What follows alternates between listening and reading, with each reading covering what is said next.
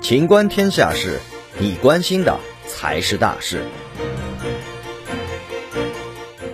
济南新增一例确诊，请曾于二月二十一日乘坐过该次高铁的乘客及时上报。据山东省济南市卫健委消息，二月二十三日，济南新增境外输入新冠肺炎确诊病例一例，该男性病例为货船船员，自江苏泰州入境，并在当地实施集中隔离医学观察。隔离期间三次新冠病毒核酸抗体检测均为阴性。二月二十日解除集中隔离。二月二十一日，该患者乘坐高八八二次高铁三车厢零八 C 返回济南，经专车点对点转运至集中隔离服务点进行核酸抗体检测。二月二十三日复查核酸阳性，结合影像学检查，经专家组会诊，确诊为新冠肺炎确诊病例。流行病学调查正在进行中。